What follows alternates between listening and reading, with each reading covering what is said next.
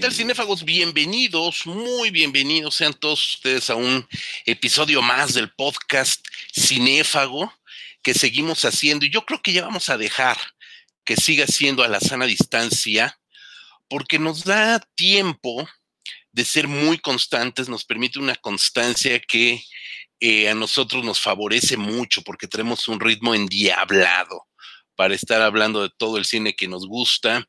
Ya hemos hablado de muchos temas. Eh, por lo regular, siempre la gente que relaciona cinefagia, revista cinefagia, nos vinculan más al cine fantástico, al cine de terror, pero aquí le damos salida a todo tipo de eh, expresiones cinematográficas. Hace ocho días tuvimos el gusto de tener aquí a, Iván Farías para hablar de gastronomía, hemos tenido a Iván Cerecedo hablando de cine mexicano, hemos tenido un montón de, de temas, pero sin lugar a dudas, sin lugar a dudas, siempre se nos vinculará con el fantástico y por eso hoy tenemos un especial dedicado a una figura que le estamos debiendo. Yo soy José Luis Ortega, perdón, entré sin presentarme y quiero presentar por orden de aparición en mi pantalla a mi querido doctor Marcus, doctor Marco González Ambriz, ¿cómo estás?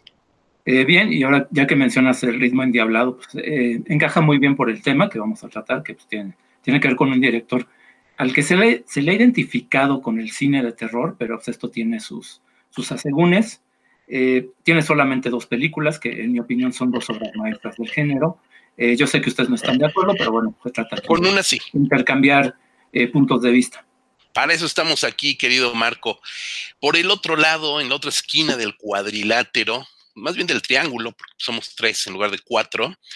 Querido Rodrigo Vidal Tamayo, ¿cómo estás? No, pues muy bien y muy contento de tocar estos temas polémicos. Vamos a hablar de un director que lo mismo levanta altas pasiones, que eh, es vilipendiado por, muchos, ¿no? Curiosamente, eh, he notado que los que lo celebran mucho, pues son más bien jóvenes, Marco quizás siendo la excepción de eso, y los que lo vilipendiamos, pues somos ya cinéfagos, ya arriba de los 40 años. Entonces sí, creo que estamos aquí frente a un cineasta que sí ha marcado eh, a una generación, pues le está gustando mucho a una generación, mientras que las generaciones más viejas, pues no, no la verdad es que no, no, no estamos de acuerdo con, con la etiqueta las etiquetas buenas que se le están poniendo, todas las malas son bienvenidas, pero creo que las, buenas sí están un tanto exageradas y ahorita vamos a mencionar quién es. Pues ahí está la cosa, ya vimos los dos planteamientos, eh, Marco eh, a favor, Rodrigo en contra, yo me tiro al centro, por supuesto, yo soy el árbitro además de este programa, porque hoy vamos a hablar de Ari Aster. Hace unas semanas estuvimos hablando acerca de Robert Eggers, eh, cineasta que junto con Ari Aster se han convertido, lo dijimos en aquel momento, en dos pilares de este moderno cine de terror art house, que ya sabemos que el art house no nació hace cinco años ni diez, ni lleva lo que lleva este nuevo siglo, eh, pues ya ni tan nuevo, ya tenemos 20 años del siglo XXI, entonces eh, no es un fenómeno nuevo, pero sí es un fenómeno que actualmente está de moda y se ha visto como la respuesta al cine de terror más comercial que encontramos en, la cartelera. Y de alguna manera, tanto Robert Eggers con La Bruja y más recientemente eh, The Lighthouse, El Faro, eh, pues está en un pedestal y en el otro pedestal está Ari Aster, director, por supuesto, de una película que aquí en México se llamó El legado del el Diablo, que es Hereditary, y su segunda película que alcanzamos a ver todavía antes de la pandemia en salas, que es una experiencia verla en sala, eso sí no lo vamos a negar, es Midsommar, que aquí en México le pusieron algo así como el terror llega de día o el terror viene de día una cosa bastante estúpida, ¿no? Como suelen ser los títulos, eh, mm, iba a decir traducidos, pero vamos, que ni siquiera son traducciones, sino invenciones de algún eh, encargado de marketing, de algún becario de marketing. Pues bueno, ¿qué podemos decir? Ari Aster es muy joven, tiene 34 años, es al igual que Robert Eggers, son cineastas muy jóvenes, es hijo también de artistas, su madre es eh, poeta, eh, su padre músico, entonces, eh, eso, es, eso es muy importante, ¿no? Porque vemos cómo son jóvenes que tienen una herencia, una tradición cultural, crecen eh, alrededor de las bellas artes, etcétera, etcétera. Eso es muy padre. Y por supuesto, como muchos de los cineastas que nosotros admiramos de décadas pasadas, los grandes genios de las anteriores generaciones, pues Ari creció viendo cine de terror, se obsesionó con el cine de terror. Evidentemente, para él fue mucho más fácil acercarse a grandes títulos del terror, eh, pues justamente por ser joven y por tener ya ni siquiera videocaseteras betas, sino directamente DVDs, etcétera, etcétera. Entonces eso le da una formación bastante, bastante compleja y completa, más allá de, de haberse graduado en, de tener un máster en Bellas Artes, ¿no? Mi querido Marco, abrimos micrófonos y comencemos a platicar acerca de Ari Aster. Eh, sí, bueno, lo que quería señalar es que sí, como dices, sí tiene una formación eh, cultural bastante amplia, no tiene, eh, es obvio que no tiene prejuicios, digamos, hacia el género de terror, pero si te pones a revisar entrevistas, y bueno, es que ha dado entrevistas incluso desde antes de su primer largometraje, porque uno de sus primeros, uno de los cortos que hizo antes, que es su corto más conocido, The Strange Thing About the Johnsons, el asunto extraño de la familia Johnson, se podría traducir, que se volvió viral y que se volvió bastante conocido, eh, ya desde ahí había como que mm, tenía un cierto gusto por lo macabro, pero también se notaba una, una estética muy cuidada, como que había ella, se, se, dejaba ver que había un interés por directores como Polanski, Nicolas Roeg, este, eh, ciertos aspectos. Bueno, él ha dicho, por ejemplo, que una de sus películas, de las primeritas que descubrió siendo pues muy chavo, de 12 años,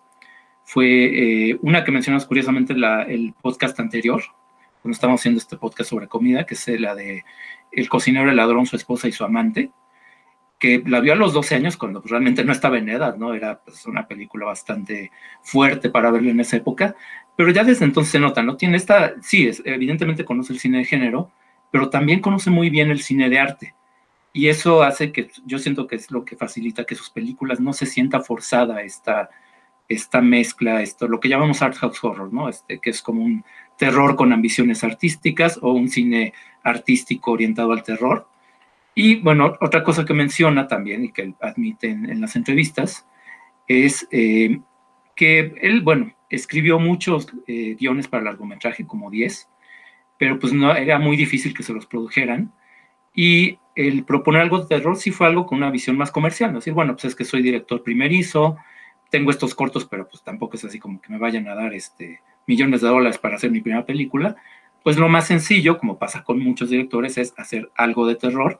Y esa película es El legado del diablo, Hereditary, que pues a mí sí me sorprende la calidad que tiene. Desde el primer momento creo que es una película que te incomoda, que muestra eh, alguien con mucha experiencia, ¿no? Digamos con una puesta en cámara, eh, con este juego de miniaturas y de una familia, de la dinámica disfuncional de una familia, que desde el principio sí te da a entender que este tipo tiene talento, ¿no? Y que tiene algo que decir, eh, que seguramente tiene asuntos personales que procesar. Lo ha dejado entrever en entrevistas, pero no ha dicho exactamente qué. Eh, Alejandro de León, que es su amigo y que le ha producido varias películas, dice que él sabe más o menos de qué hablaría Aster cuando dice eso, pero tampoco quiere exponerlo, ¿no? Dice que eso lo dirá Ari Aster cuando él quiera. Y creo que eso sí se nota en la película, que obviamente no es autobiográfica, pero sí tiene ese, sí se nota, pues hay una cuestión muy atormentada de la relación familiar. Efectivamente, algo que, que, podemos rescatar es justamente esta extrañeza acerca de la familia, ¿no? Es algo que iremos desgranando acerca, y aquí viene el autogol, eh, o más bien el gol, acerca de The Strange Things About the Johnsons en www.revistacinefagia.com hay una videocrítica acerca de este cortometraje. No es un texto, es un video, es una videocrítica que también pueden encontrar en nuestro canal Revista Cinefagia en YouTube para que se acerquen a esta, a película. Además, las películas, los cortometrajes de Ari Aster están disponibles en, en, eh, Vimeo, en, en Vimeo, Vimeo, como le decimos por acá, entonces están accesibles y por ahí están también en YouTube. Rodrigo, vámonos duro y tendido. Vamos a ir desgranando el mito, porque ya es un mito, alrededor de Ari Aster. No, no creo que sea un mito. Eh, digo, a diferencia de Marco, yo creo que creo que es un director que, digo, está sorprendiendo porque como que hubo una laguna en el cine, esto que se llama mal llamado cine artístico, porque Digo, seamos siendo sinceros, y aquí voy a decir algo que incomoda a muchos, pero pues todo el cine es arte, nos guste o no, y esté mal hecho, ¿no? Todo el cine es arte. Entonces, llamarle cine de arte, pues es, redundante. Eh, lo cierto es que hubo una laguna, porque recordemos que finales de los 70, bueno, en los años 70 se hizo mucho cine de terror de altísima calidad, que no se le llamaba cine de arte, simplemente era cine bien hecho y que, pues curiosamente, estaba metido en el cine de terror. En los 80 quizás con el boom que hubo de, de, de, videocaseteras, de tener cine en casa, pues se hicieron muchas producciones quizás ya con menor presupuesto y por ahí surgieron grandes joyas del género también. Pero, pero una vez que terminan los 80 hubo esta laguna en la que por alguna razón se dejó de hacer cine de, calidad, eh, digo, con sus excepciones, obviamente, pero lo cierto es que sí, como que el cine festivalero con temas macabros, como que se había dejado de lado, como que se había relegado demasiado al, subterráneo. Eh, y bueno, ahora en esta década que, la que está la que terminó y la que estamos comenzando, como que sí hubo un repunte en hacer un cine de terror un poquito más eh, más experimental, más artístico, y aquí es donde surgen estos directores como Ari Aster, como Jordan Peele, que bueno, en el caso de Jordan Peele es muchísimo más comercial, no tiene estas ínfulas artísticas, pero es un cine como un poquito, voy a decir, utilizar la palabra intelectual, no en el contexto mamón, sino es un cine que como que sí intenta tener un discurso, además del discurso narrativo que vemos en pantalla y que nos puede generar miedo, tiene un discurso social por detrás, ¿no? Muy marcado. Eh, y bueno, aquí en el caso de Ari Aster, yo la verdad es que sí he sido de los que se han decepcionado al ver sus películas.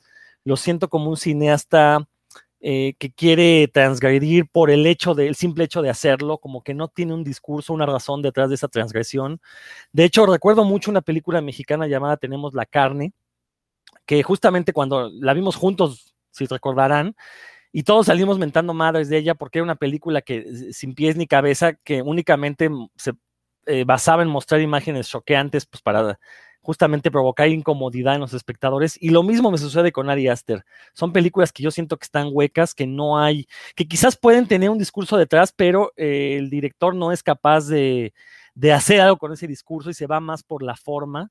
Son películas netamente visuales y, realmente no hay mucha carnita que desmenuzarle. Yo así por lo menos es como lo veo, a lo mejor ahorita me desmienten ustedes o, este, o llegamos a la misma conclusión, pero sí, y, otra cosa que también me, puede molestar mucho es todo este batidillo de influencias que, insisto, ¿no? Los que ya tenemos cierta cantidad de años, pues podemos identificar las influencias, sabemos de dónde tomó tal o cual eh, situación, de qué película la sacó, y no sé, como que esa idea de eh, que está medio camino entre el homenaje y el plagio nunca me ha gustado. Sabemos que Tarantino ha hecho una carrera con ello, eh, y creo que Ari Aster no tiene la, la, candidez o el cinismo que podría tener Quentin Tarantino, y por eso es que a mí no me ha gustado, simplemente son películas que las veo, dije, pues esto ya lo vi en tal en tal o cual otra película, y sinceramente creo que sí y aquí voy a caer en el terminajo, en el lugar común, Mamila, pero sí me parece un cine muy pretencioso porque pretende justamente decir, miren, yo soy un director artístico haciendo terror, cuando mucho de lo que nos está presentando Ari Aster en sus películas ya lo hemos visto antes, entonces pues realmente dónde está lo que nos estás presentando. Tómala, Barbón, duro y, y directo. Pues mira, tomo la palabra ¿no? Antes de, concedérsela nuevamente a ustedes, tomo la palabra porque, y lo dije que yo estoy tirado al centro porque para mí Ari Aster, conmigo, José Luis Ortega, está empatado. Yo estoy empatado con él. Eh, me parece que tiene, sin tomar en cuenta los cortometrajes, por supuesto, me parece que estamos uno a uno. Yo creo que eh, El legado del diablo, Hereditary, que es hasta ahora su película más famosa, incluso por encima de Midsommar, eh, me parece una joya, me parece una película impecable, me parece una película verdaderamente extraordinaria. Y Midsommar me parece el otro lado de la, de la moneda y me parece justo todo lo que acaba de decir Rodrigo, una película pretenciosa, una película mamona, una película, etcétera, etcétera. Vamos por partes, yo creo que no hay que hacer mezcolanzas. Creo que si estos fueran tiempos extras, si estuviéramos hablando de la Champions, fueran tiempos extras, eh, terminaría terminaría ganando Ari Aster este empate en mi cancha por los cortometrajes. The Strange Things About the Johnsons me parece una película extraordinaria. Es un mediometraje eh, que me parece extraordinario y que desde allí es su segundo, es su segundo eh, trabajo. Nos plantea una historia de, de una familia con un secreto y esa familia por ese secreto, un secreto realmente que sí es secreto incluso al interior de la, de la misma familia, es un secreto que comparten de muy mala manera padre e hijo. Entonces, a partir de ahí vemos estas relaciones eh, filiales torcidas eh, y con un final escabroso, ¿no? Sin entrar directamente al terror convencional. Tiene otra película, cortometraje, Bu, Beau, Bu, no, Bo, no sé cómo se pronuncia, no me, sale muy bien, Bo, que eh, ya intenta una cuestión más siniestra, más fantástica, un, prácticamente un, es un hombre y sus llaves, así de simple, eh, las llaves de, un cuarto de hotel, ¿no? Eh, va, va, creciendo también en estas atmósferas terroríficas, en estas cosas macabras, y finalmente Munchausen también nos habla, es un cortometraje también dura un cuarto de hora. Eh, es un cortometraje que nos habla también justo del síndrome de Munchausen, que es, eh, lo vemos aquí representado con una madre sobreprotectora que por sobreproteger de más al hijo, eh, al hijo único, termina por asfixiarlo, ¿no? Entonces es una cuestión muy interesante. ¿Y todo, a qué voy con, estas, con estos cortometrajes? A que son perfectamente congruentes con todo el escenario que nos plantea en su película eh, Ópera Prima. En el legado del diablo vemos una relación familiar torcida a partir de secretos que van permeando de generación en generación y que se convierten en un lastre, en un, en, un lastre, en un yugo, ¿no? En un látigo, en un flagelo para los mayores y en un lastre para las nuevas generaciones. Entonces son, son estos secretos atávicos que van guardando las familias y que en algún momento, pues evidentemente van a explotar. Yo creo que esta película de Hereditary nos plantea más que la historia de terror en sí misma, sí nos plantea un discurso muy interesante justamente acerca de la disfunción familiar. Creo que eso es lo importante cuando hablamos de películas de terror y de este terror que coincido con Rodrigo, no es nuevo, terror bien hecho y terror de autor tenemos desde mucho antes, bien lo dijo en los años 70, incluso antes, por supuesto, eh, y en los 90 se perdió porque caímos en el cine meramente comercial, ¿no? Pero justo ahorita eh, plantear estas eh, segundas o terceras lecturas en películas de terror, en películas que se tiran hacia lo satánico, demoníaco, tenebroso, fantasmagórico, cualquier acepción terrorífica que busquemos, pero que tienen un subtexto interesante que plantea unos personajes más tridimensionales, que los moldea de mejor manera, me parece muy adecuado. En ese sentido, Hereditary, eh, a mí me parece una película que justamente pone en escena esta esta forma en que las familias perpetúan culpas, miedos, trastornos, locuras, miserias, etcétera, etcétera, de padres a hijos, y cómo eso justamente es lo que termina por minar y romper toda la, todas estas relaciones, ¿no? Y aquí se ve muy interesante con el personaje de la hija. Me parece interesante, no es nuevo, también coincido con Rodrigo, no es nuevo, este tic que vemos que el personaje que creemos va a ser personaje eh, que, que, bueno, va haciéndole caso al título en español, que realmente va a ser el heredero del diablo, termina desapareciendo en el primer tercio de la película, muy en el estilo hitchcockiano, y se va por otro lado la película, y de repente tenemos una Tony Colette extraordinaria, y con toda la, con toda la cartilla abierta para gesticular y sobreactuar en esta película porque el papel se lo permite, y que justamente tiene una contraparte gris con Gabriel Byrne, que es el marido, que es una contraparte, es un macho, un, un, hombre castrado por todo este matriarcado que hemos visto en Hereditary, etcétera, etcétera. No me quiero desglosar mucho más sobre la película ni robarles la palabra. Eh, la película, nada más quiero comentar, es, lo comentaba con Marco antes de, entrar a grabar, eh, la fotografía de todas las películas, incluyendo los cortometrajes de Ari Aster, es de Pavel Pogorzelski, un polaco-americano que es discípulo, ni más ni menos, que del mexicano Rodrigo Prieto. Eso es bien interesante. Es discípulo de Rodrigo Prieto, un director de fotografía exquisito. Pavel Pogorzelski, es su discípulo, y bueno, le plantea una fotografía muy interesante a Hereditary y al resto de los trabajos. Eh, Rodrigo, ¿querías agregar algo, por favor?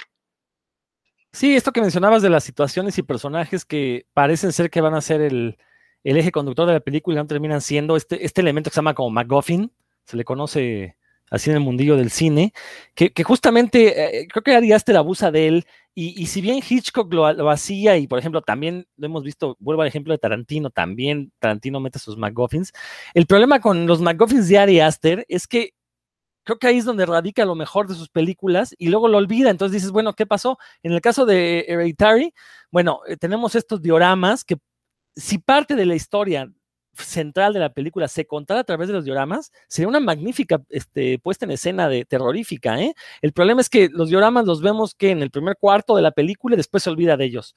Y ya no vuelven a aparecer ni ya no tienen ningún peso. En el caso de Midsommar, bueno, tenemos a este personaje deforme que nunca sabemos qué hace, por qué está ahí. Y, que fue parte de las fotografías promocionales iniciales de la película. Entonces dices, bueno, realmente puedes eliminar, esto, quitar estos elementos de las películas y la película se cuenta exactamente igual como la quiso contar el director, ¿eh? Digo, a diferencia de McGuffins famosos como el caso de, de Pulp Fiction, este, eh, el maletín que de, de, Marcellus Wallace que rescatan John Travolta y, Samuel Jackson en sus personajes, que bueno, no afecta a la película, ¿por qué? Porque lo importante es ver la relación de ellos, ¿no? Y, lo que hacen ellos como personajes, no tanto el objeto que el maletín este. Pero en el caso de Hereditary, pues los dioramas me parecen una, una muy buena idea y, en el caso de Midsommar, pues todos estos personajes que, engalanan la película y que al final de cuentas no tienen ningún peso en ella dentro de la historia, ¿no? Eh, digo, creo que ese es el gran problema que tenemos aquí con los McGuffins de, de Ari Aster, que yo más bien los veo como errores de su narrativa, porque realmente son ideas que está abandonando y que, insisto, las puedes quitar. Y en el caso de Hereditary, el problema es que las quitas y quitas lo único bueno que tiene la cinta, ¿no? Pero bueno, ahí le voy a parar tantito. dioramas o maquetas, como le decimos acá en, en, Mexicalpan. Mi querido Marco, adelante. Eh, sí, bueno, yo difiero así de, Rodrigo esta cuestión, por ejemplo, de los dioramas, que son un elemento muy importante. No, es, es un elemento que al principio te hace ver, bueno, que esta mujer, que es como se expresa, es una artista que construye estas maquetas, expresa una situación familiar, digo, ya desde ahí te está indicando eh, todo lo que ha tenido que pasar, digamos, con la enfermedad de su madre, bueno, que eh, la película inicia justamente cuando la, madre, la, abuela de la familia acaba de morir de cáncer. Y en el diorama, bueno, te a entender que ella tuvo que cuidarla en la, al momento del funeral, de la ceremonia, cuando está dando la, la eulogía, menciona que era una mujer con una personalidad muy difícil, muy dura. Eh, entonces es un elemento que pues, yo no lo veo, la verdad, como algo crucial, ¿no? Es, es un elemento que aparece ahí al principio, te da a entender lo necesario, pero lo importante, pues, eh, y de hecho es lo que eh, coincido con José Luis, que pues, es la dinámica de la familia, eh, cómo el, es la, la, desintegración de una familia, ¿no? A pesar de que todos estén ahí, y de que en apariencia, bueno, la muerte natural de la abuela al principio, la muerte accidental de otro miembro de la, de la familia después, son tragedias, ¿no? Que empiezan a, a, afectar a esta familia, pero lo que te a entender Ari Aster es que la familia está podrida desde antes, ¿no? Está eh, hay una serie de relaciones de poder, de dinámicas muy enfermizas. Eh, la cuestión, por ejemplo, del padre, ¿no? Ahorita se ha vuelto mucho de Hollywood el, esto de los daddy issues, ¿no? El papá ausente, pero literalmente ausente, que abandonó a la familia, que no está presente físicamente. Y lo que hace Ari Aster es decirte, bueno, es que el papá puede estar ahí y no jugar ningún papel en la familia, ¿no? Que es lo que pasa con el personaje de, de Gabriel Byrne en, esta, en Hereditary sí, físicamente está ahí, pero realmente no apoya a Tony, al personaje que hace Tony Colette, no a la madre. Eh, es ella la que básicamente solita tiene que este, eh, pues, recoger los pedazos de la familia que se está pues, desmoronando. Y, y bueno, y, es que también ahí este, sí hay que hablar sí mucho de las actuaciones, porque sí funciona todo a partir de las actuaciones, de cómo este, se empiezan a dar todas estas situaciones traumáticas. Hay una escena, una escena memorable, ¿no? Que es la reacción del hijo adolescente, justamente después del accidente, que parece inexplicable, pero lo que pasa es que pues, se aleja totalmente de lo que acostumbramos ver en películas, ¿no? En la película siempre es la cuestión esta como del llanto y la sobreactuación y, y la reacción muy como para la cámara y muy fotogénica y para el lucimiento del actor. Y aquí es lo contrario, el actor está, bueno, el personaje está traumado, este, y toma una decisión o hace algo que parece inexplicable, que es este, irse a dormir sin decirle nada a nadie, pero que es muy comprensible, vaya, yo no dudo que alguien en estado de shock pueda hacer eso. Eh, y sí, no se presta, digamos, una situación dramática ni, eh, ni nada de ese estilo, pero en ese aspecto creo que sí te empieza a manejar cosas que sí se salen de lo común. Eh, y otra cosa también es que, bueno, a mí la película, bueno, digamos que como historia de terror sí me funciona bastante bien. Tuve la suerte de verla en una sala de cine vacía, sin nadie que estuviera con el celular, ni pateándome el asiento, ni platicando. Entonces estaba, pude concentrarme totalmente en la película. Y sí, vaya, sí me estaba yo eh, bastante incómodo, digamos, durante la proyección con cada una de las apariciones, que son como muy sugeridas. Eh, sí hay como apariciones, hay fantasmales, presencias hay sobrenaturales, pero que casi no se perciben, ¿no? Y eso eh, más allá de que al final la película sí, eh, ya se vuelve todo un desmadre y hay eh, cadáveres corriendo por ahí, incendios y un montón de cosas, durante la mayor parte de la película es muy contenida, ¿no? Es muy, creo que logra hacer un, un, equilibrio muy interesante de los elementos y hay que mencionar también, digamos, la música, ¿no? De Colin Stetson es el, eh, saxofonista que hace la parte de la, banda sonora, que es como, eh, no es tampoco una banda sonora normal, sino que son como muy, una música muy atonal, con eh, acordes muy largos, disonantes, que eso también hace una atmósfera muy, muy incómoda, ¿no? Este, y, comentándola con gente que, bueno, también a mi misma edad, pues a la mayoría también les gustó, y, y, les gustó por ese sentimiento de, de que sí sentían, vaya, eh, el miedo, ¿no? Algo que pues no es común ya cuando ves muchas películas de terror, eh, pues, como dirían los españoles, te la suda, ¿no? Este, ves que va a salir el demonio, ves por, dónde va a salir el fantasma, ay, eso ya lo, lo vi mil veces. Y en Hereditary, bueno, igual yo que he visto cine de terror toda mi vida, no, pues ahí sí había escenas que sí te sacan un susto, ¿no? Entonces, eh, para mí eso es una película muy efectiva, digamos, como cine de terror. y vaya, lo que, y esta cuestión de toda la situación familiar, que bueno, tiene la cuestión sobrenatural aparte, ¿no? Pero es que creo que sí funciona muy bien esa parte sobrenatural con la metáfora, pues, de la dinámica familiar. Y para mí eso es lo que hace que funcione muy bien la película. Sí funciona, la verdad es que sí funciona. Ahora, pasando a otros temas, lo interesante de la película también es lo que sucede alrededor de ella. Desde un primer momento, la película, ya terminada, ya finalizada, se estrena en el Festival de Sundance. Es decir, no es una película que se mandara directamente a Sitges o que se mandara a todo este recorrido de festivales eh, de cine de terror.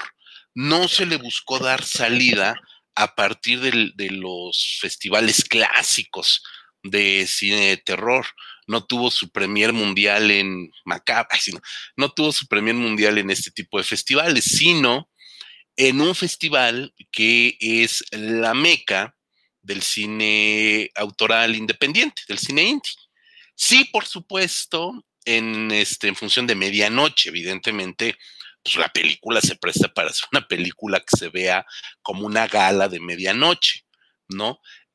Y a partir de ahí, esa crítica, que es una crítica mamona, pedante, eh, que busca el nuevo ídolo del cine hipster, bueno, lo que ya sabemos que sucede en Sundance, nosotros tres vamos cada año, por supuesto, ya sabemos perfectamente cómo se maneja todo ahí en Sundance. Eh, no es cierto, no hemos ido nunca. Este, la reciben de una manera a mi parecer, gratamente eh, eh, sorprendente, sorprendentemente bien, quiero decir, muy gratamente bien recibida. Creo que esa, es la frase. y no por lo que valga o lo que importe o lo que suponga una crítica eh, positiva por, este, por esta sección de críticos, sino porque permiten que la película se vea de una manera distinta. En ese sentido, películas como, y ahí es donde entramos en este nuevo boom del cine art house, películas como Hereditary, películas como Get Out y películas como The Witch, que son tres películas congéneres, eh, apuntalen este nuevo, este nuevo relanzamiento del cine de terror, visto desde la óptica no de cine de explotación, si esa fuera la, la expresión, sino lo que comentábamos en el caso de Robert Eggers, películas mucho más complejas, mucho más estructuradas, que la verdad, eh, Rodrigo, aquí sí eh, difiero contigo y casi siempre coincidimos, pero aquí sí difiero contigo. No son películas netamente de explotación, sino que buscan ir más allá del cine de terror. Ari Aster, supongo, no tengo el gusto de conocerlo, no, no lo he escuchado personalmente, pero supongo que es verdaderamente mamón él desde la producción de la película eh, siempre se alejó de, decir que su película era, una película de terror. Él siempre dijo que era una tragedia, ¿no? Nunca la calificó de cine de terror. Y en ese sentido me parece que la película funciona también si la sacamos de ese contexto netamente fantástico y la interpretamos, así como interpretamos La Bruja, como una película, eh, un drama histórico, si esta película la llevamos al drama de una tragedia familiar, de una tragedia clásica, de un drama clásico, que bien podría ser una película eh, de, un drama clásico, eh, no sé, protagonizada por Marlene Dietrich, si quieres, en el papel de Tony Collette, ¿no? O sea, realmente funcionaría muy bien en ese contexto de un drama, de un drama clásico.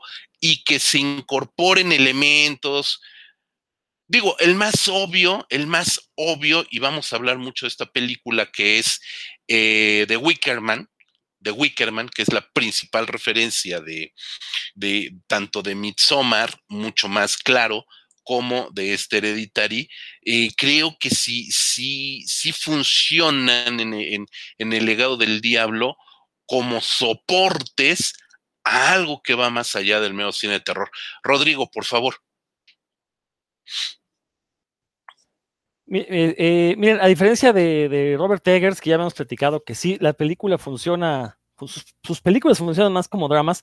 En el caso de Hereditary, yo no creo que funcione únicamente como un mero drama porque tiene elementos sobrenaturales explícitos y que son fundamentales para la historia. O sea, básicamente todo el tercer acto de la película es una cosa sobrenatural que no, por ejemplo, otro comentario cercano, eh, acerca de Hereditary que he escuchado mucho es que es terror psicológico.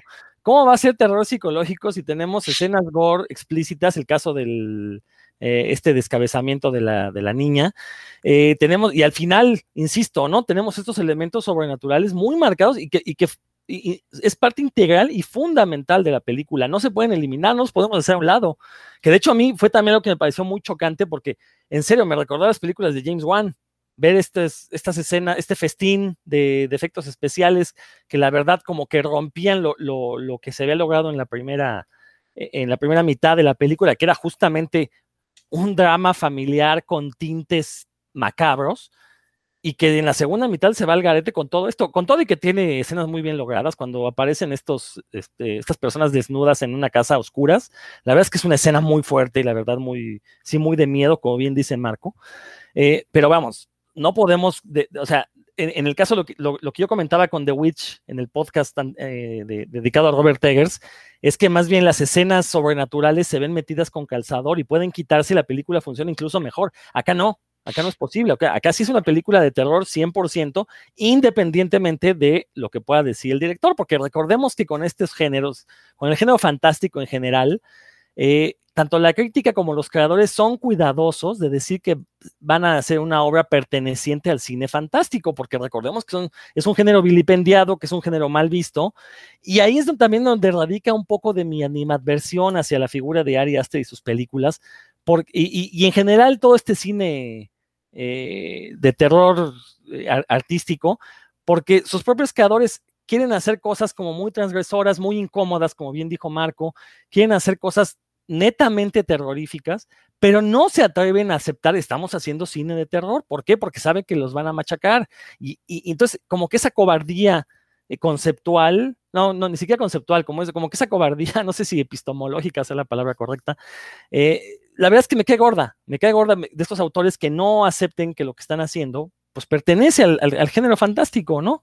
Eh, de, una u otra manera y, pertenece de lleno. Entonces creo que también eh, mi problema ahí, pues quizás a lo mejor lo podemos llevar a los terrenos de lo personal, pero insisto, ¿no? Eh, sí, la película es un drama, sí, pero es un drama de terror y que, hay que entenderlo así porque no podemos separar sus elementos fantásticos, sus elementos macabros de lo que la historia que nos quiere contar. Eh, que sí tiene que ver con las familias, que de hecho, después de ver los cortos y, de ver los dos largometrajes de Ari Aster, pues el hilo conductor de sus películas, su voz autoral es justamente las relaciones de familia eh, podridas, ¿no? O, que no han llegado a un buen término. En el caso de Hereditary, pues toda esta familia disfuncional. En el caso de Midsommar, pues el personaje principal que proviene de una familia que se suicidó. O bueno, según la historia se suicidó, porque ya por fuera han salido varias teorías que indican otras cosas, pero al final de cuentas, pues sí, es el hilo conductor, pero al final de cuentas, lo que pretende Ari Aster a través de esta incomodidad, pues es generar miedo en el espectador. Y recordemos que el, el terror es el género por antonomasia incómodo, ¿no? Si vamos al cine, es para espantarnos y el, sentir miedo nunca nos va a hacer sentir bien. Al contrario, vamos al cine a ver miedo porque sabemos que podemos tener ciertas sensaciones de una manera controlada. Pero de ahí en fuera, este, digo, hay, hay, como una, hay un límite muy bien marcado entre saber ser incómodo para espantar y ser incómodo simplemente por ser el niño travieso, que mira cómo te voy a incomodar y voy a poner un pen en pantalla, ¿no? O sea, hay ahí matices en cuanto a cómo debe ser la incomodidad para el género del terror. buena, buena, buen discurso, sí, tienes razón. Y bueno, aquí pues dan nada más para salirnos un poquito del tema. Hay muchos directores o muchas películas o muchos ejemplos ahorita de eh, jóvenes directores que están debutando o están filmando una segunda película que están cayendo en esta, en, este recurso fácil de incomodar de manera muy gratuita y muy fácil, muy simplona dentro de las márgenes del terror, intentando hacer cine eh, art house, ¿no? Como le, como le llamamos.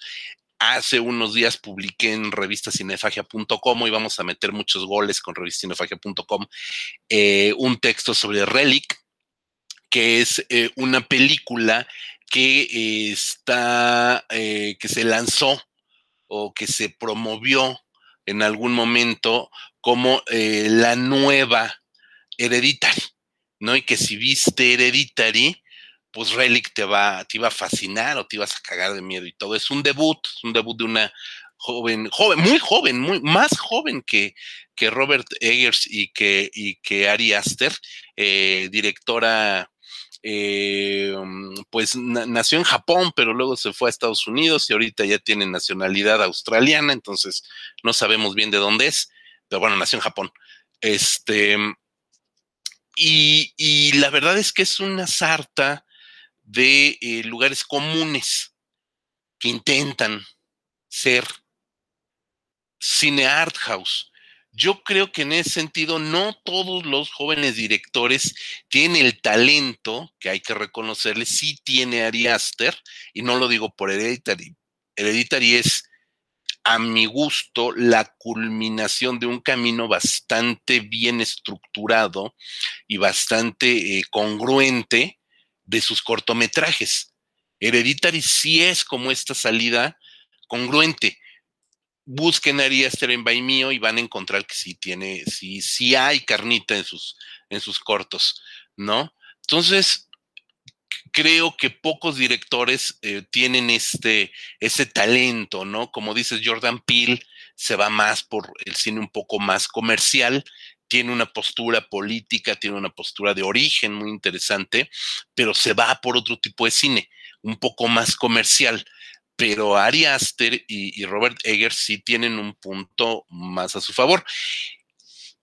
Y aquí quiero dar el giro, por supuesto que vamos a estar yendo y viniendo entre las dos películas, solo tiene dos, entonces no hay mucho para dónde hacerse que es su segunda y esperadísima película, porque evidentemente después de un hitazo comercial, que la película costó, ya ven que a mí me encantan las cifras, fue una película que costó 10 millones, terminó recaudando más de 70, entonces pues sí fue un hitazo para una película de estas características, em, eh, con un éxito de crítica muy importante, con un éxito de público muy importante, creo que eh, mayoritariamente hablando, la, respuesta del público fue positiva. Entonces, viene a trabajar eh, por cuatro años una película que es Midsommar, y esta película de Midsommar comienzan a desgranarla poco a poco en redes. Cuando aparece el tráiler, wow, debo de decir que el tráiler me dejó verdaderamente ansioso de ver Midsommar. Y aquí, en, la primera película estaba yo más tirado a favor de Marco, en esta segunda película voy a estar más tirado hacia Rodrigo, porque a mí me parece, y ya lo comentaré, pero cederé la palabra primero, a mí me parece que Midsommar es una película tremendamente fallida. A mí me parece que Midsommar es la película que me decepciona mucho de Ari Aster me parece que es una película que falla en lo que estábamos esperando de Ari Aster.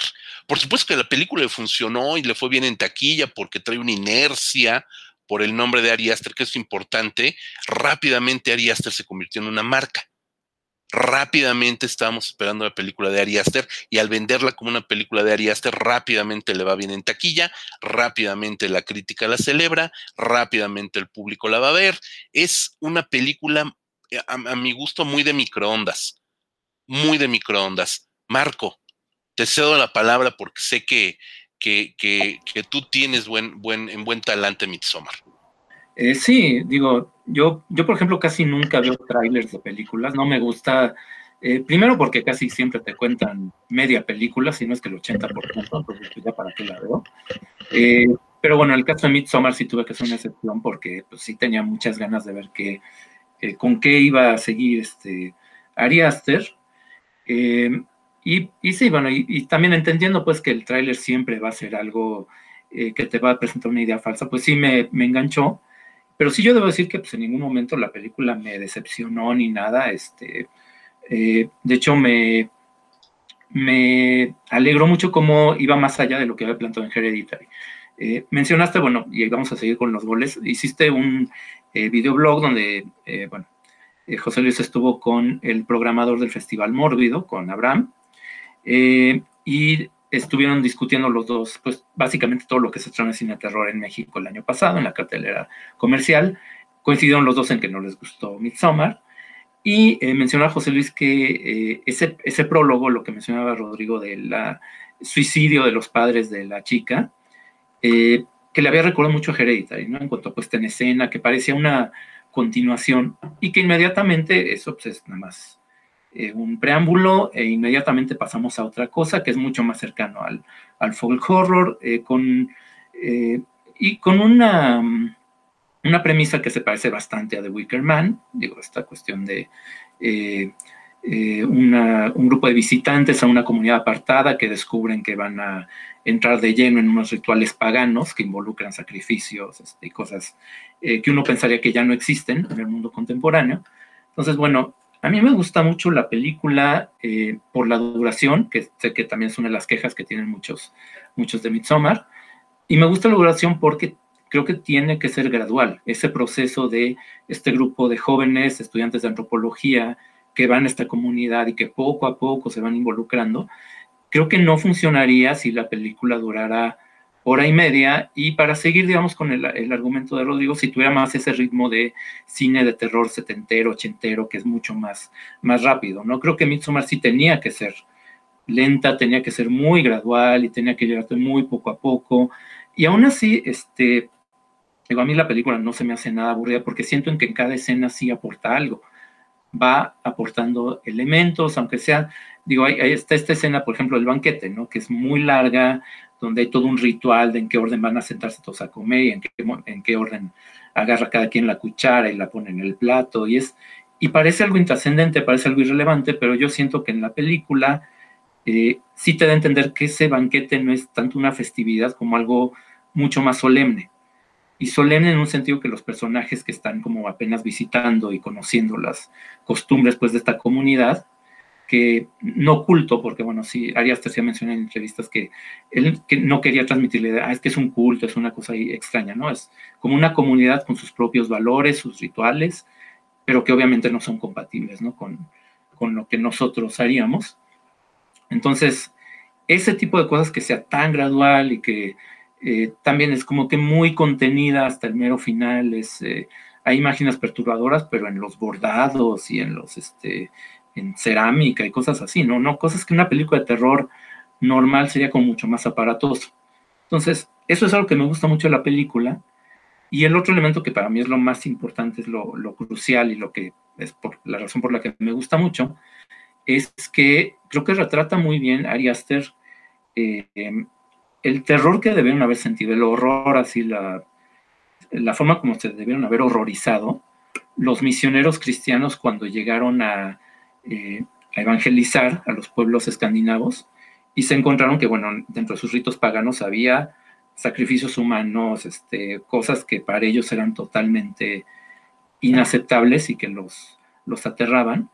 Y eso, pues en la escena, pues, que es muy, muy, muy famosa de esto del, eh, que es el momento exacto cuando los estudiantes se dan cuenta de que esto va en serio, ¿no? Este, digo, sin dar demasiados detalles, pero que eh, sí te indica que, bueno, que esto no es este, esa visita veraniega que ellos iban a hacer y que uno de esos se toma como, como vacaciones, ¿no? Este, eso es lo que me gusta de la película, ¿no? Que es muy gradual y que tiene ese tipo, pues, de referencias históricas, porque obviamente pues, es un trabajo de ficción, Ari lo que hizo fue recopilar este, ritos y elementos de toda la región, no nada más de Suecia, que es donde está viendo la película.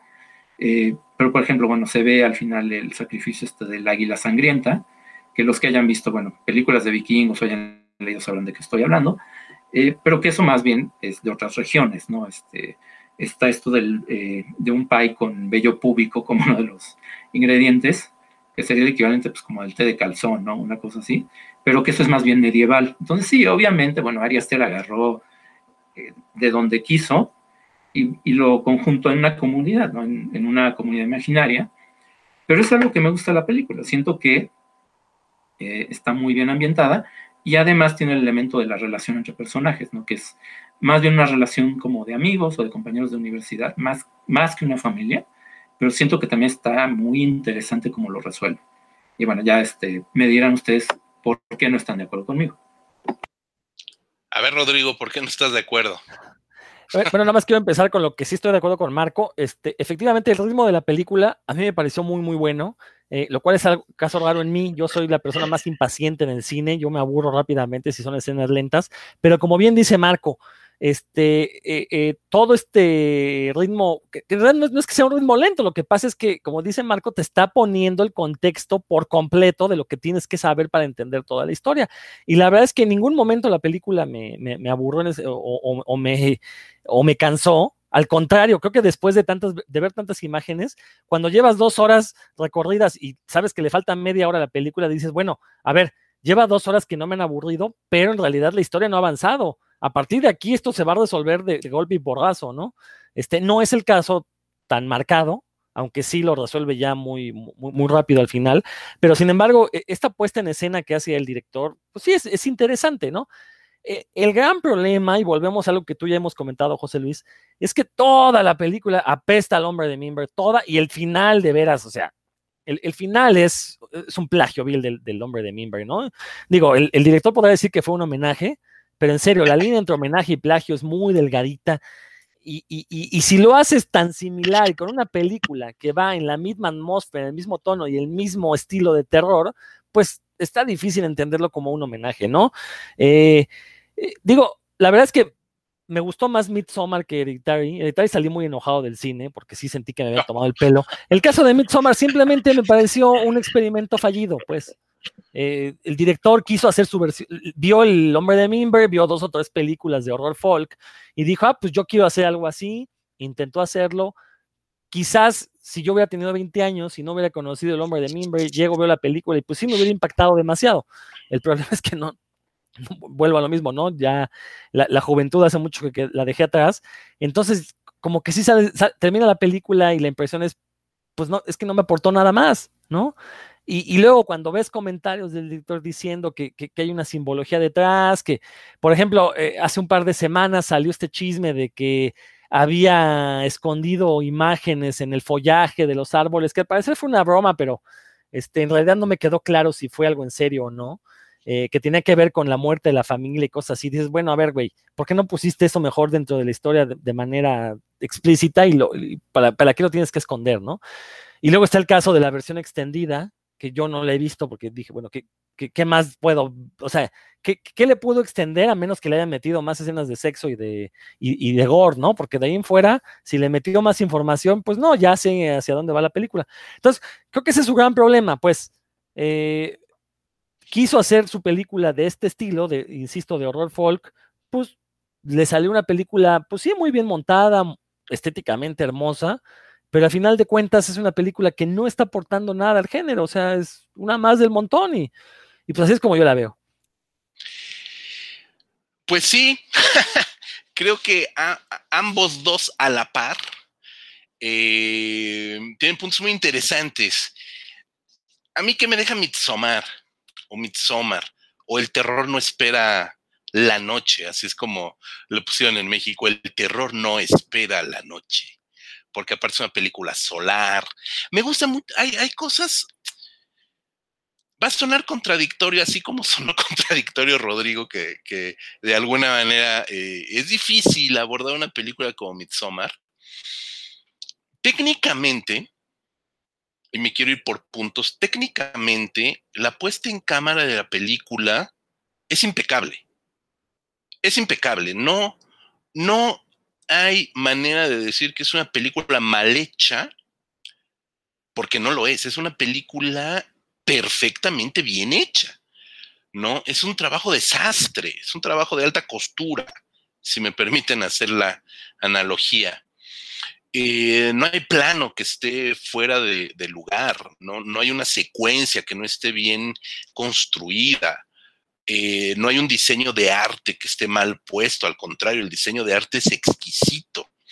La fotografía nuevamente de Pavel Pogorzelski es estupenda y completamente o diametralmente opuesta a la fotografía oscura, lóbrega, eh, claustrofóbica de Hereditary. Aquí tenemos una fotografía solar, una fotografía que en algunos momentos lastima los ojos, porque es parte de la ambientación, es una película solar, para que una película de terror o te dé miedo a plena luz del día, pues yo nada más me acuerdo de una secuencia muy específica de los otros de Alejandro Amenabar, donde la presencia del sol y, el día pleno con la luz del sol y todo lo que da, provoca un miedo espeluznante. Yo no me acuerdo de otra película que provocara tanto miedo a plena luz, eh, tan solar, tan, tan brutal.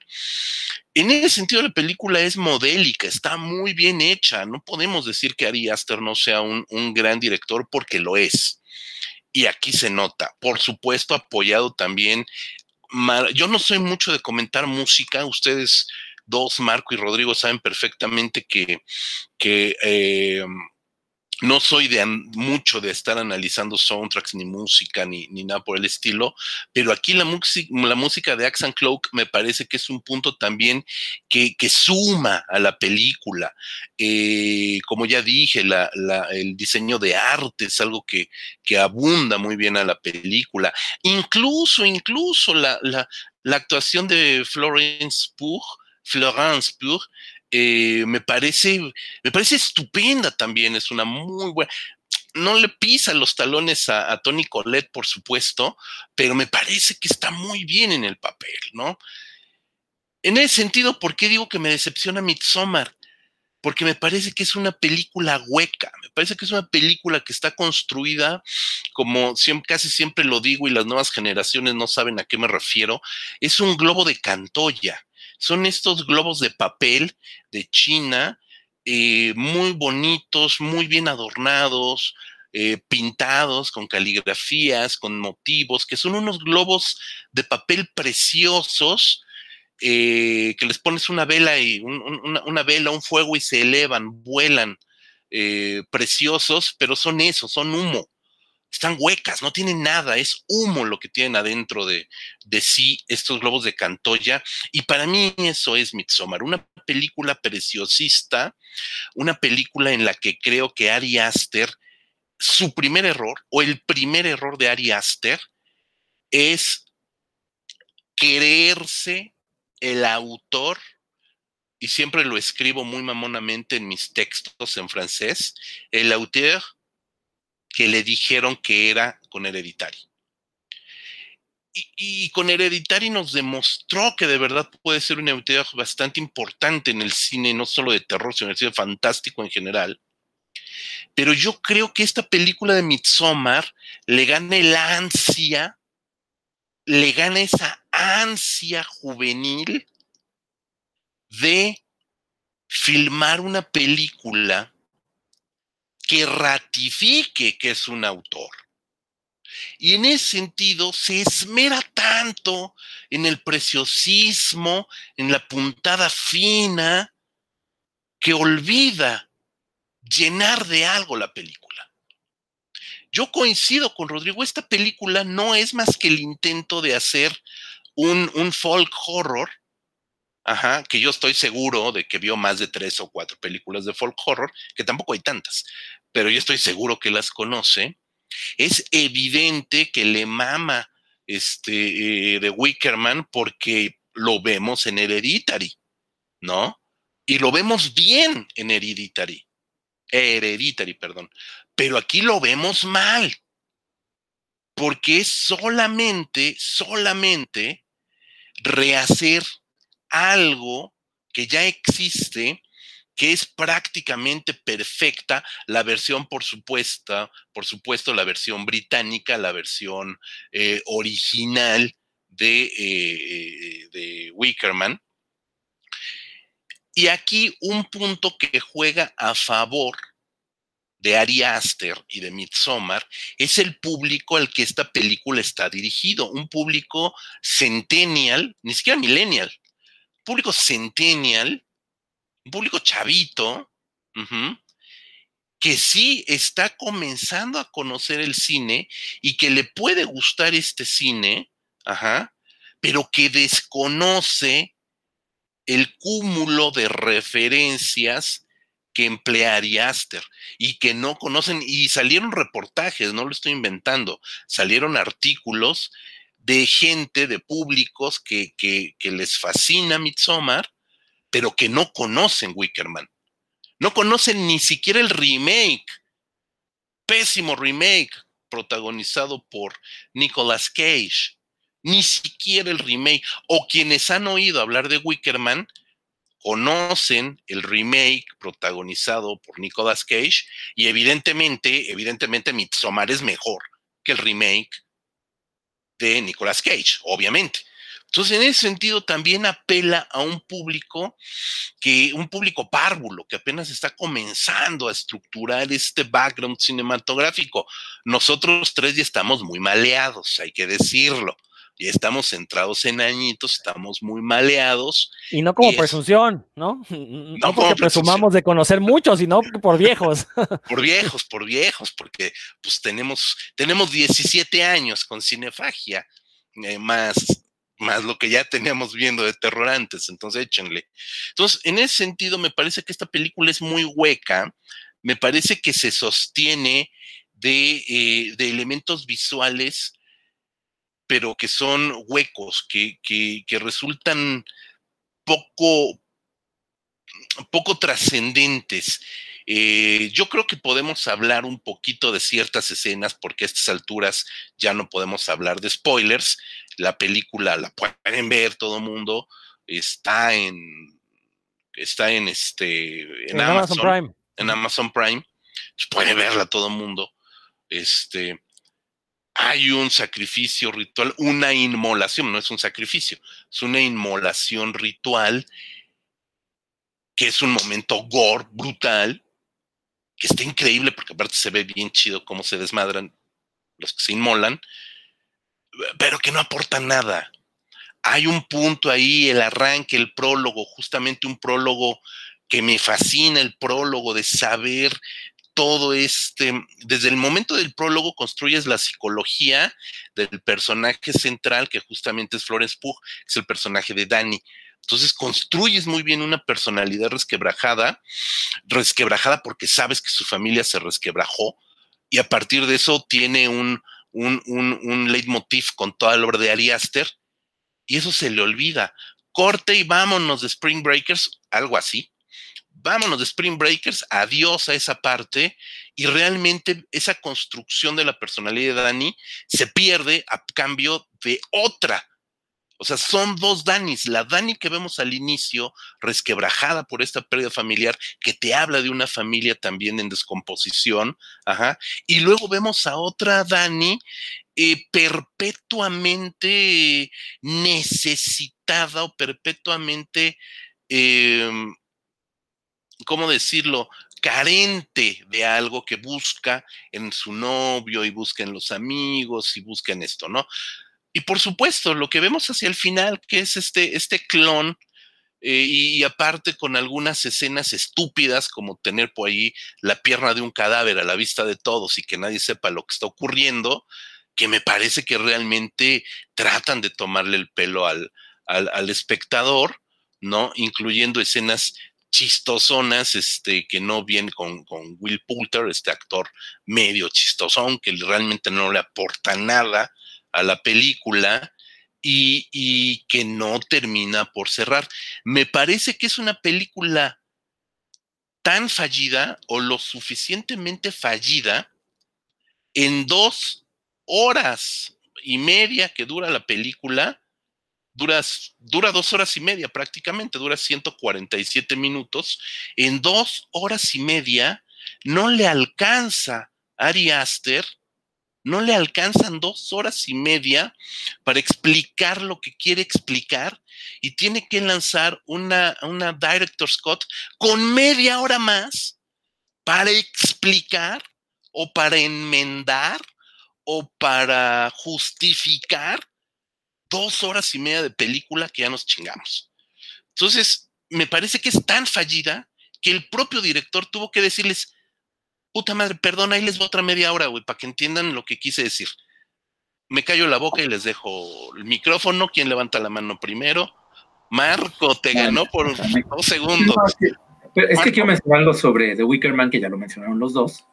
Este, pues sí, obviamente, pues sí, es una historia que sigue muy de cerca la estructura narrativa, porque bueno, está esta cuestión del eh, sacrificio, del involuntario, de la eh, persona que no sabe que se está metiendo en una trampa, sí, sigue la premisa eh, bastante de cerca, tampoco hay mucho para dónde, dónde hacerse, ¿no? incluso si te pones a ver este, digo, hay muchos antecedentes literarios, ¿no? De, de folk horror, el cuento que más se menciona es de Lottery, de Shirley Jackson, que tampoco es que tenga tantos puntos en común. Para empezar, es un cuento corto, todo transcurre en un día en un pueblo estadounidense, eh, pero la estructura narrativa tampoco es que sea tan distinta, porque te plantea rituales, te plantea una serie de personajes eh, sin que uno de ellos sepa que al final a él le va a tocar ser no el beneficiado, sino el, el jodido, ¿no? Por, el, por la mala suerte, aunque al final le alegue que no es justo y que no es justo, bueno, pues si es asunto de justicia, pues sí era justo porque pues, a todos les tocó igual, no era cosa del azar.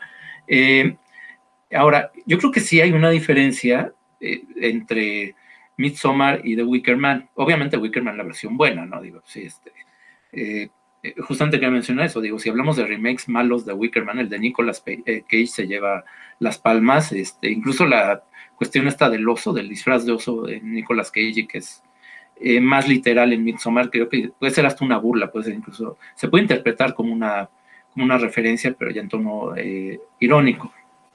Pero de todos modos, eh, digo, a pesar de que comparte la estructura narrativa, pues creo que sí tiene bastantes elementos propios, ¿no? Aquí, para empezar, aquí no es tanto esta cuestión del policía reprimido sexualmente, eh, que al encontrar ritos de fertilidad eso le va a trastornar sus, su sistema de valores, sino más por el asunto de, eh, primero, la necesidad de Dani, de el personaje femenino, de, más, más que la necesidad de ella, la, la incomodidad del novio, la que entendemos muy bien por qué, pues él ya quiere terminar la relación, pero pues ni modo de cortarla cuando se acaba de, de morir toda la familia de la chava, y pues no le queda de otra más que pues, llevársela, ¿no? A un este, eh, eh, viaje de estudio, estudio de campo. Eh, pero la relación, pues, que hay entre los estudiantes, quitando, pues, al que va nada más por la cuestión de que se lo toma de vacaciones y va de desmadre, y pues es como un personaje que está como, como bufón literalmente, los otros personajes creo que sí tienen suficientes elementos para sostener la película. Digo, hay una escena donde Daniel, que ya empieza a sospechar que algo va, va a pasar, esto en la, es, me parece en la película el día anterior a que sea la cuestión esta de la, de la inmolación, le pregunta pues a uno de los estudiantes, oye, pero ¿de qué se trata este, esta ceremonia? ¿De qué se va a tratar? Pues ya empieza a sospechar algo, ¿no? Y, este, y el chavo, que pues, evidentemente sí sabe, porque ya tiene sus lecturas y ya tiene la referencia, nada más la vi como que se ríe un poco, dice, híjole, pues, lo, lo, que te espera, ¿no? No sabes, no sabes lo que vas, lo que vas a ver.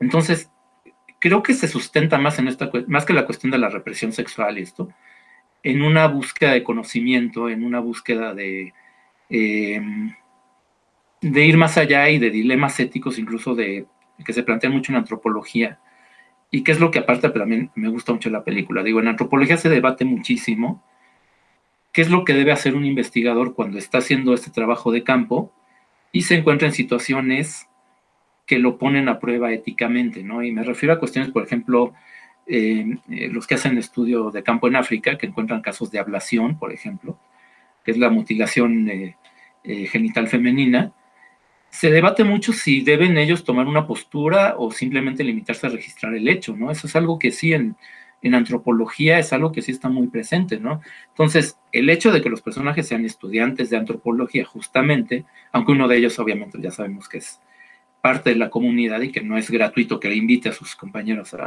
al ritual, eh, para mí sí le da suficiente sustento a la película para, digamos, para eh, seguir un poco la narración, el esquema de, de Wickerman, que pues tampoco hay mucho para dónde dónde hacerse, pero que le dé su personalidad propia a la película, ¿no? Yo creo que en ese aspecto, a mí, bueno, la película me convence bastante.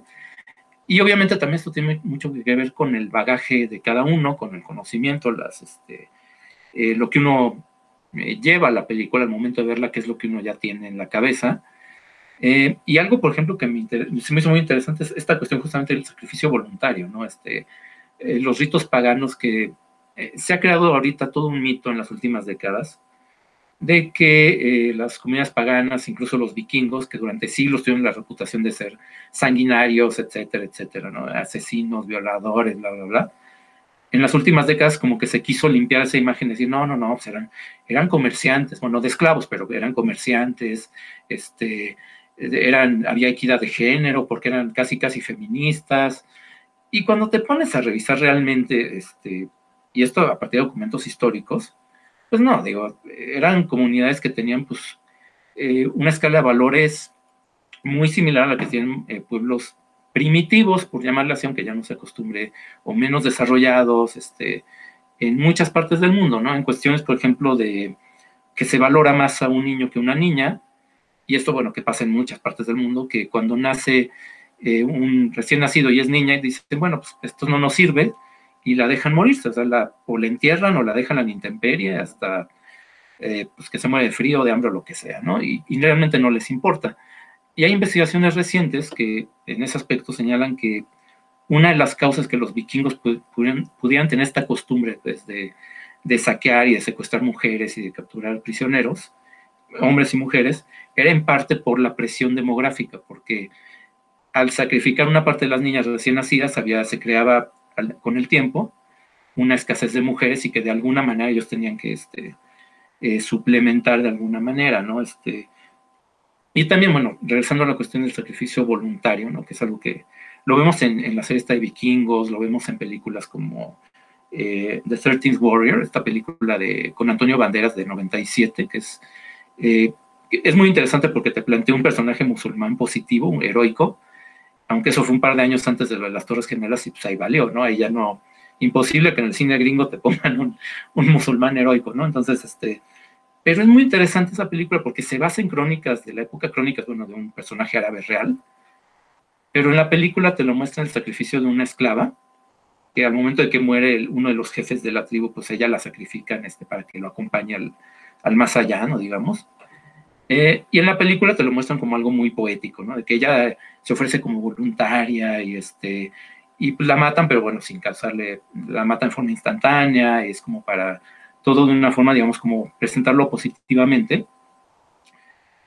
Pero cuando comparas la crónica con la película, o sea, la crónica real de este árabe, eh, Ibn Fadlan se llamaba el, este viajero, que bueno, una especie de embajador que llegó hasta tierra de los vikingos, eh, pues la crónica que él hace el sacrificio de esta chava, pues es eh, bastante crudo, ¿no? Y no tiene nada que ver con esta cuestión este, voluntaria, ¿no? Digo, los vikingos no le iban a preguntar a sus esclavos si se querían sacrificar, ¿no? Para empezar.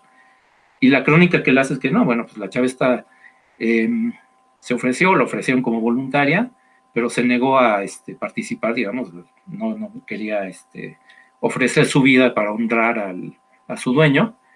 Y pues lo que hicieron los vikingos, pues no, un poco molestos, fue primero que entre seis la violaron, luego la agarraron de manos y piernas mientras este, dos de ellos la estrangulaban con una cuerda y otra mujer, que bueno, parte también de la comunidad, la apuñalaba hasta matarla. Entonces, esa cuestión de sacrificio en el mundo pagano es algo que a mí me interesa, me interesó mucho cómo lo reflejó la película, ¿no? Este, eh, comunidad aparentemente idílica, todo es bonito, Escandinavia, aparte todos sabemos, ah, pues es el país más progresista, son los países más progresistas del mundo, bla, bla, bla, pero lo que está oculto detrás, ¿no? Este, esos rituales paganos que se sustentan en eh, sacrificios que no siempre son voluntarios, en cuestiones engañosas, este, de alguien que es eh, incorpora a la comunidad en una, situación muy, en una situación muy vulnerable, como es Dani. Entonces, ese tipo de elementos, digamos, la relación de los personajes y todo este trasfondo histórico, es lo que a mí me parece suficiente para decir, bueno, es que sí, te parece mucho Wickerman. El final no te va a sorprender, efectivamente, bueno. Pero tiene suficientes elementos a lo largo de la historia para que digas, ah, no, bueno, si tiene, vaya, eh, tiene, sí te da de qué pensar y tiene una investigación detrás. Entonces, bueno, eh, y básicamente pues era lo que quería mencionar específicamente sobre Wickerman y ahora sí ya dejo que, Rodrigo siga, eh, nos diga lo que quiera. Vas, Rodrigo, con todo. No, insisto, estoy de acuerdo con lo que dice Marco, o sea, sí, sí, sí, y, también con lo que dijiste tú, José Luis. La película, o sea, técnicamente es impecable. El problema es que de las películas hollywoodenses que nos llegan a nuestro país a los cines, ¿cuántas películas están mal hechas técnicamente? ¿Un 1%, 2%? Digo, para hacer una película en Hollywood debe ser impecable. Tienes a los mejores, o sea, para poder trabajar en Hollywood, en el circuito comercial, el que llega a salas de todo el mundo, Tienes que ser un director impecable, un fotógrafo impecable, un sonorista impecable, todo, ¿no? Entonces, de, ahí que decir simplemente es que es una película que técnicamente está muy bien hecha, pues realmente no es un punto de valor para decir es una buena película. Como tú lo bien lo dijiste, José Luis, ¿no? Eh, es una película bonita, estéticamente muy agradable, pero es una película hueca. También Marco lo que dice también, sí, o sea, yo no dudo que Ari Aster sea una persona muy culta, el problema es que, ok, nos da una película como Midsommar o una película como Hereditary, ¿y, y, qué nos dice detrás? Ok, que la familia disfuncional, muy bien. ¿Y luego? ¿Qué me vas a decir sobre la familia disfuncional que no me haya dicho alguien más antes? E, ese es mi, creo que ese también es parte de mi problema con él, ¿no? Que toma estos lugares y, y, sinceramente, de una manera muy bonita, los convierte en lugares comunes, en el caso de Midsommar tiene un punto muy interesante la película, que es que la incomodidad y a la postra el miedo proviene justamente de la incomprensión de otras culturas. Entonces, e, eso está muy padre, pues. El problema es que no pasa de ahí. O sea, te dice, sí, pues estos chavos gringos llegan y no comprenden lo que les pasa, ¿no? Y de ahí se llenan de terror. Ok, y luego, porque insisto, eso ya lo vimos. Y en general, mucho del terror, y recordemos el terror italiano de finales de los 70, este, el gran clásico Holocausto Caníbal, es lo mismo. Un grupo de exploradores blancos que llegan a, eh, a, esta jungla perdida, es en el Amazonas, si mal no estoy. Este, llegan al Amazonas y no comprenden lo que ven y pues se los terminan comiendo por, pues, por tontos, ¿no? Entonces, bueno, pues lo mismo pasa con esta película, ¿no? Entonces, eh, y, y, por eso es que decía yo al inicio de mi intervención, cuando iniciamos el podcast, ¿por qué es un cineasta pretencioso, Ari Aster? Pues sí, porque pretende decirnos muchas cosas que o ya sabemos o que son obviedades, ¿no? Son, básicamente son perogrulladas. No nos está diciendo nada nuevo y ahí es donde radica su pretensión.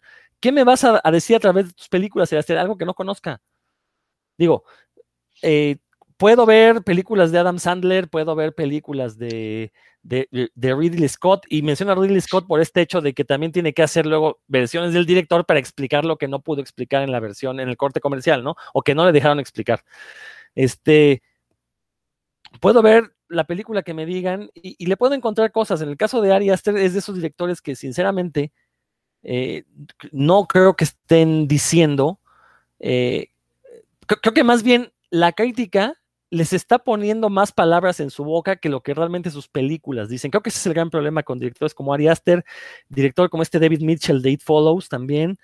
Eh, quizás Jordan Peele caiga en eso, porque Jordan Peele estoy como tú, José Luis tiene dos películas y yo estoy una me encantó y otra de plano no me gustó. Estoy exactamente igual que tú. Entonces, bueno, son directores nobles, son directores que pues hay que darles chance a ver qué, nos entregan en el futuro. Cuando tengan cinco o seis películas, creo que tendremos que repetir este podcast y ver, bueno, qué ha pasado con ellos, si realmente dieron un paso adelante, si, se si corroboraron las ideas que estamos diciendo o si se fueron por otros derroteros y nos cerraron la boca, ¿no? Creo que yo con eso ya terminaré mis intervenciones. Eh, es un muy buen punto, es un muy buen punto el que, el que comentas. En el 2030, que más o menos calculo que para el 2030 ya tendrán seis películas cada uno, volveremos, evidentemente, a, retomar este, este punto cuando Cinefagia tenga 27 años en línea.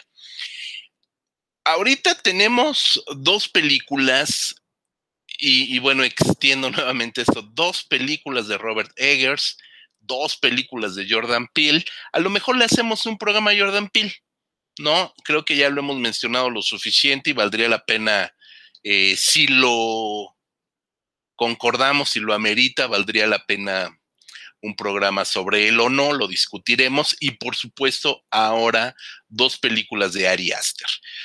Sí, creo que necesitamos eh, ver más acerca de ellos. Los cortometrajes son un buen parámetro para medir el inicio de una carrera, ¿no? En ese sentido, los cortometrajes de Ari Aster desembocan en un primer largometraje eh, repito, a mi juicio, estupendo. Rodrigo nos acaba de decir por qué no le parece así. Marco nos acaba de decir por qué sí le parece así. Eh, y una segunda película donde dos eh, afirmamos que es fallida, Marco afirma lo contrario. Entonces creo que necesitamos más para saber hacia dónde va este cineasta.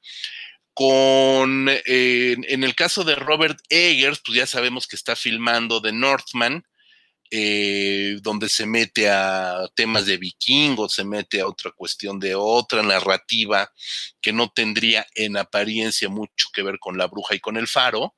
Eh, de Ari Aster aún no sabemos que venga, no sabemos que venga.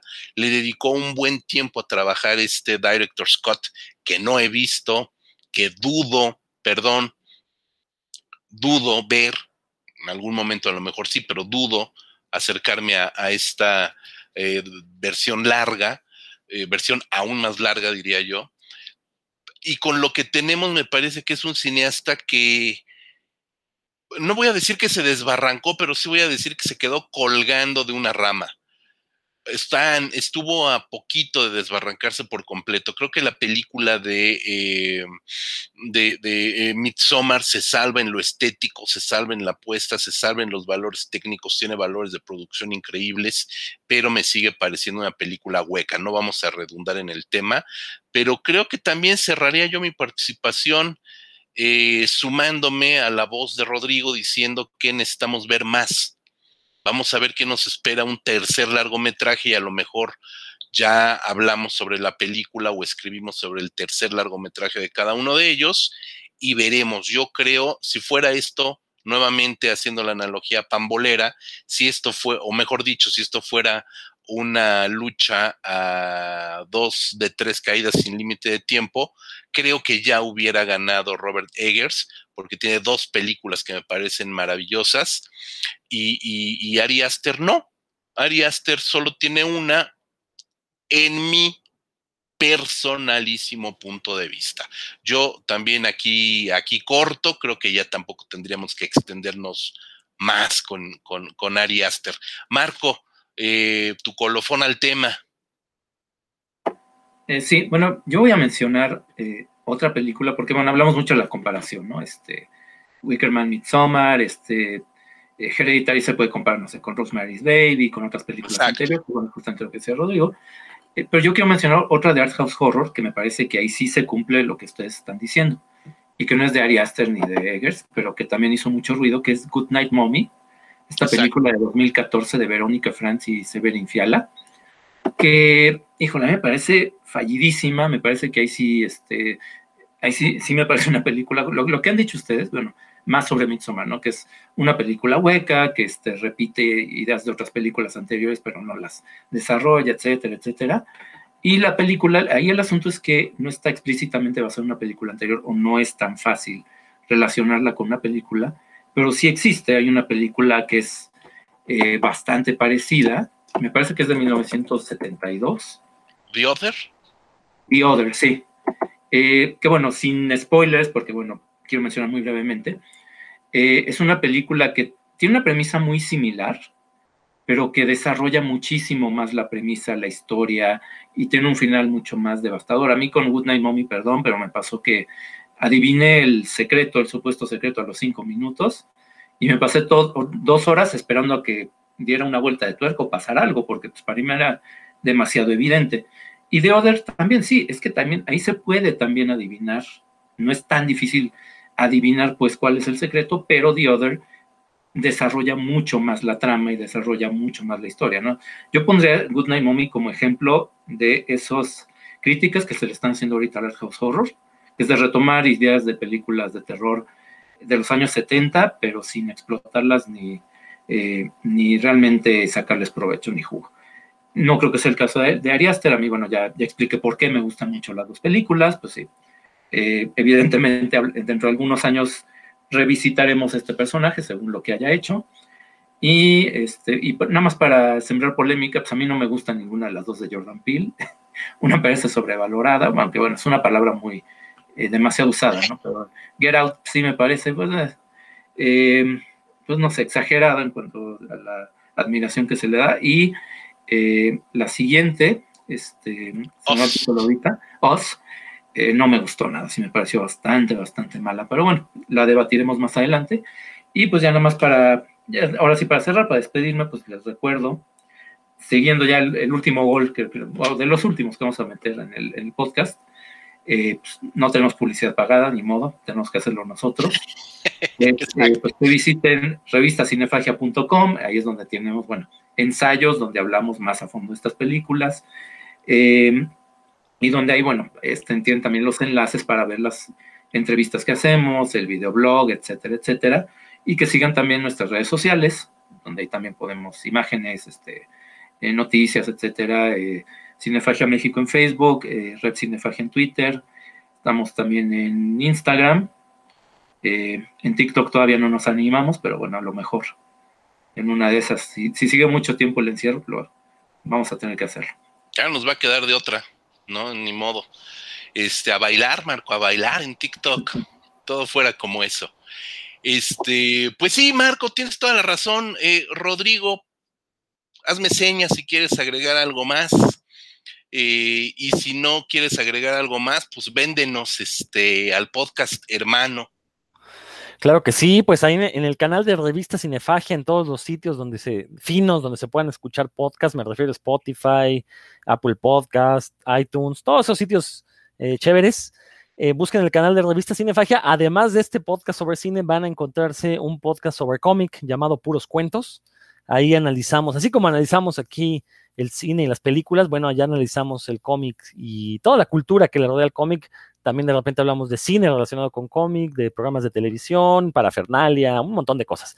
Entonces, los, los invito a que escuchen también el programa hermano Puros Cuentos. Pues muchas gracias, Rodrigo. Eh, muchas gracias, Marco. Ya, este, pues nada más reitero lo que nos comenta el doctor Marcus, www.revistacinefagia.com, eh, como nuestro ancla, nuestro canal principal. Facebook, Twitter, Instagram, Spotify, Apple, YouTube, ahí pueden encontrar mucho más de nosotros. Les recuerdo que acabamos de lanzar la temporada 2020 de nuestro videoblog Cinéfago. Eh, casi siempre es, nos trabajamos por temporadas, una mitad del año no hacemos video, otra mitad del año sí hacemos video. Ahorita pues también tendrán que ser webinars, como ahora se llaman. Eh, pues por la sana distancia. Estrenamos la temporada 2020 con Jorge Michel Grau hablando sobre los 10 años de Somos lo que hay.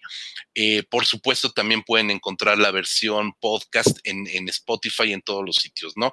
Pero el video, el videoblog como tal, ha regresado y está en YouTube. Yo soy José Luis Ortega. Nos vemos la siguiente semana. Hasta la próxima.